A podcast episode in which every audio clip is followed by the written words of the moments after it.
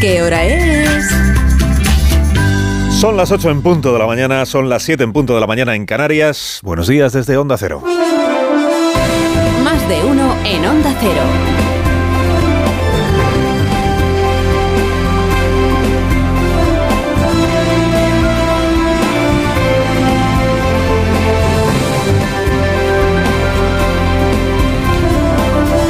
¿Cómo están? Bienvenidos a una nueva mañana de radio. Estamos estrenando el 11 de mayo del año 2023, que es jueves. Pasa lo que pasa, le das a Villarejo un micrófono en el Congreso de los Diputados.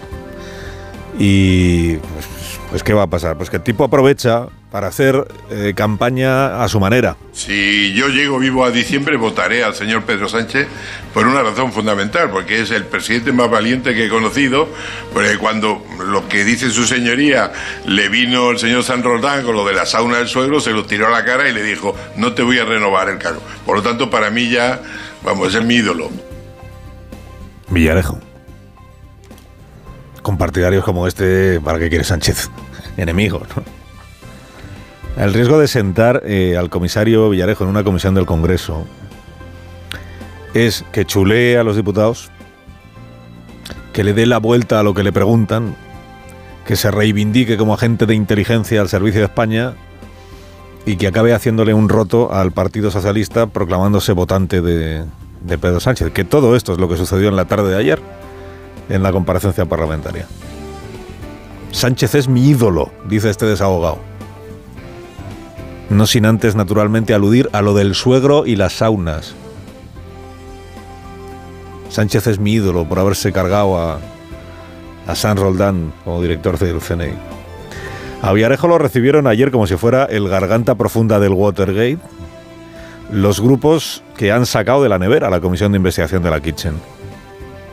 Han sacado de la nevera el PSOE para usarla en campaña electoral como arma de desgaste del PP y creyendo que aún colearían a estas alturas los trapicheos del Tito Berni. Ya, ¿y? Pues que luego va Villarejo y presenta la Operación Cataluña no como las cloacas del ministro Fernández Díaz, apadrinado por Cospedal, sino como, como una operación de Estado eh, dirigida por el CNI. Es decir, no como la creación de una policía política desde el Ministerio del Interior para fabricar munición falsa contra líderes políticos eh, independentistas, sino como una operación de inteligencia dirigida por el CNI, por Soraya Sáenz de Santa María, para combatir una amenaza a la seguridad del Estado, operación en la que él actuaba como un agente más del servicio secreto. Yo entiendo que la Operación Cataluña no se entiende sin que ustedes pregunten al CNI.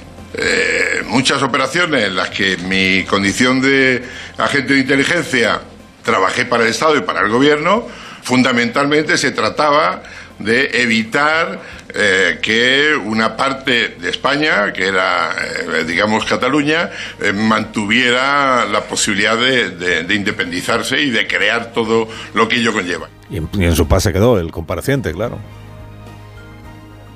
Escribiéndose a sí mismo, pues claro, como un, pues como, como un servidor del Estado, un servidor del Estado, un ser de luz.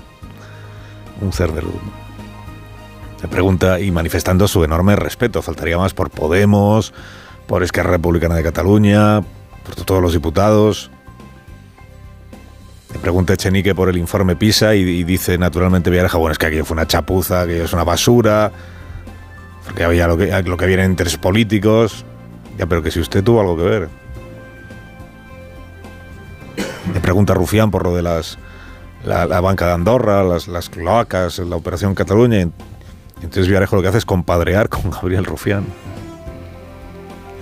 Y todo el tiempo, claro, encantado de que le dieran bola para poder arremeter otra vez contra el general San Roldán, que fue director del Centro Nacional de Inteligencia. Que es como su, su obsesión, su, su fijación. Todo lo mide en función de si uno está a favor o en contra de esa Roldán. Bueno, el PSOE sabrá si en términos electorales esto también es un cañón electoral, como diría Pachi López, ¿no? Tener a Villarejo diciendo que él es votante, fan y votante del presidente Sánchez. Eh, le das a Villarejo y pasa lo que pasa, el micrófono. Le, das a Arnaldo Tegui el rango de arquitecto de la Nueva España, socio estable del gobierno progresista, y él te hace otro roto. Llena las listas de Bildu de tipos con una trayectoria aún más ligada al terrorismo que la suya, que la de Otegi, aún más. Integrantes de comandos, coautores de crímenes, autores materiales de asesinatos de empresarios, de policías, asesinatos de guardias civiles. Bildu es lo que es. El partido que manda en esa coalición llamada Bildu, que es Sortu, que es el de Otegi y el del descapuchado David Pla, pues es lo que es. la. Y está terriblemente orgulloso de lo que hicieron los pistoleros de ETA. Eh, fracasaron después de 40 años matando gente, es verdad, fracasaron. No consiguieron doblegar la democracia española, es verdad. Pero, oye, lo intentaron. Y por eso merecen el reconocimiento de todos los que ahora están ahí al frente de, de este partido, de esta cosa política heredera de Batasuna, naturalmente. ¿no? ¿Quién sería Otegui si no hubiera trabajado en su día? Para, bueno, trabajar en el caso de Otegui es una manera de hablar. Porque si no hubiera formado parte del el entramado etarra, pues seguramente habría tenido que buscarse un trabajo. Fracasaron en el empeño de tumbar la, democracia española, pero les, les están agradecidos los de algunos, de algunos de Bildu, algunos, porque en Bildu hay de todo. Y entre los votantes de Bildu también hay de todo. Hay gente a la que seguramente no le parece bien esto. Otra cosa es que no lo digan tampoco, no, no lo manifiestan. El gobierno, naturalmente que puede celebrar que Batasuna o se llame Sortu o se llame como se llame, porque al final da igual cómo se llame, porque siempre está Otegui al frente. El gobierno puede celebrar que esta organización, que en su día participó, no solo aplaudió, participó en el terrorismo, que haya aceptado las reglas democráticas. Naturalmente que puede celebrarlo y bien celebrado está, es verdad, han aceptado las reglas democráticas. Después de pasarse años diciendo que se negociaba o había concesiones o no habría manera, han- no- no les ha quedado otra que acatar las reglas democráticas y eso hay que se puede celebrar, se debe celebrar. Pero lo que el gobierno no puede negar es que Bildu es lo que es que viene de donde viene. Hay miles de vascos simpatizantes de Bildu que no tienen antecedentes penales, miles. Por eso Bildu podía haber confeccionado sus listas electorales solo con personas como esta, que no tengan antecedentes penales. Que no estuvieran entre los que amenazaron, los que secuestraron, los que mataron, los que delataron, los que señalaron. Pero ha escogido meter a etarras en sus listas. Lo ha escogido, es una elección. O sea, meter gente que. Meter a etarras que mataron gente en unas listas no es obligatorio ni siquiera para Bildu, ni siquiera para Bildu. Es una elección. Y Bildu se define al elegir meter a determinadas personas en sus listas. O se retrata más que se define. Igual es más preciso el verbo. Se retrata. Y al eludir, al eludir reprocharle o siquiera afearle a Bildu que haya hecho esa elección, que pretende hacer concejal a un tipo que mató a vecinos del mismo pueblo por el que ahora se presenta, al eludir afearle a Bildu esa elección es donde se retratan sus compadres en el Parlamento. Con lo directo que es Pachi López siempre, lo vehemente que es, lo elocuente que es, cada vez que habla, sobre todo cuando habla de otros partidos políticos. Y ayer le preguntan por esto de Bildu y se quita en medio. No, no lo voy a valorar, no me gusta nada. No voy a valorar. ¿Y por qué no va a valorar? Esta es la, la pregunta, claro. ¿Y por qué no va a valorar? ¿Y qué problema puede tener un ex lendakari socialista, dirigente que lo fue del Partido Socialista de Euskadi, con el dolor que acumula el Partido Socialista de Euskadi por culpa de los de ETA? Con el dolor, el precio que ha pagado y la contribución que ha hecho el Partido Socialista de Euskadi a que hoy siga existiendo una cosa llamada democracia española. ¿eh? ¿Qué problema tiene en opinar o en valorar la presencia de tarras en, en las listas electorales? ¿Por qué elige no valorarlo?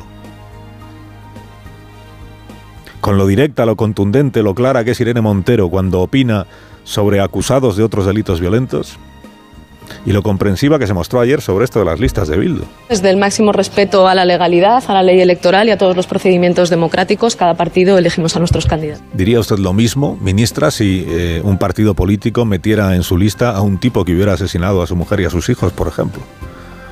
Con el argumento de que ya ha pagado su precio, ya ha saldado su deuda, porque ya ha cumplido condena. Eh, lo condenaron por maltratar y por asesinar a su mujer. Cumplió condena y ahora lo metemos de candidato a concejal. Es que ya ha saldado su deuda, de verdad. Diría lo mismo, de que hay que respetar.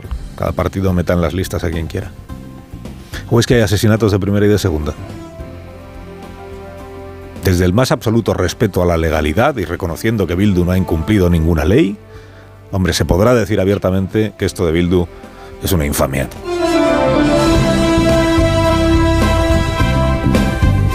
La campaña electoral, la campaña electoral avanza ya a toda vela, aunque no haya empezado. Como dure mucho más, le va a faltar presupuesto a la Moncloa para poder pagar las multas de la Junta Electoral a la ministra portavoz Isabel Rodríguez por abuso de posición. Otra vez le han abierto expediente. A ver, hace tiempo que el gobierno no se molesta ni en disimular la utilización electoral que hace del, del Consejo de Ministros, del Poder Ejecutivo. Fíjate, han tenido que llegar las elecciones de mayo para que Sánchez descubriera que en España hay una emergencia habitacional, como la llama en sus, en sus mítines. En realidad se pasa el día dando mítines, sea en, un polideportivo, sea en el hemiciclo.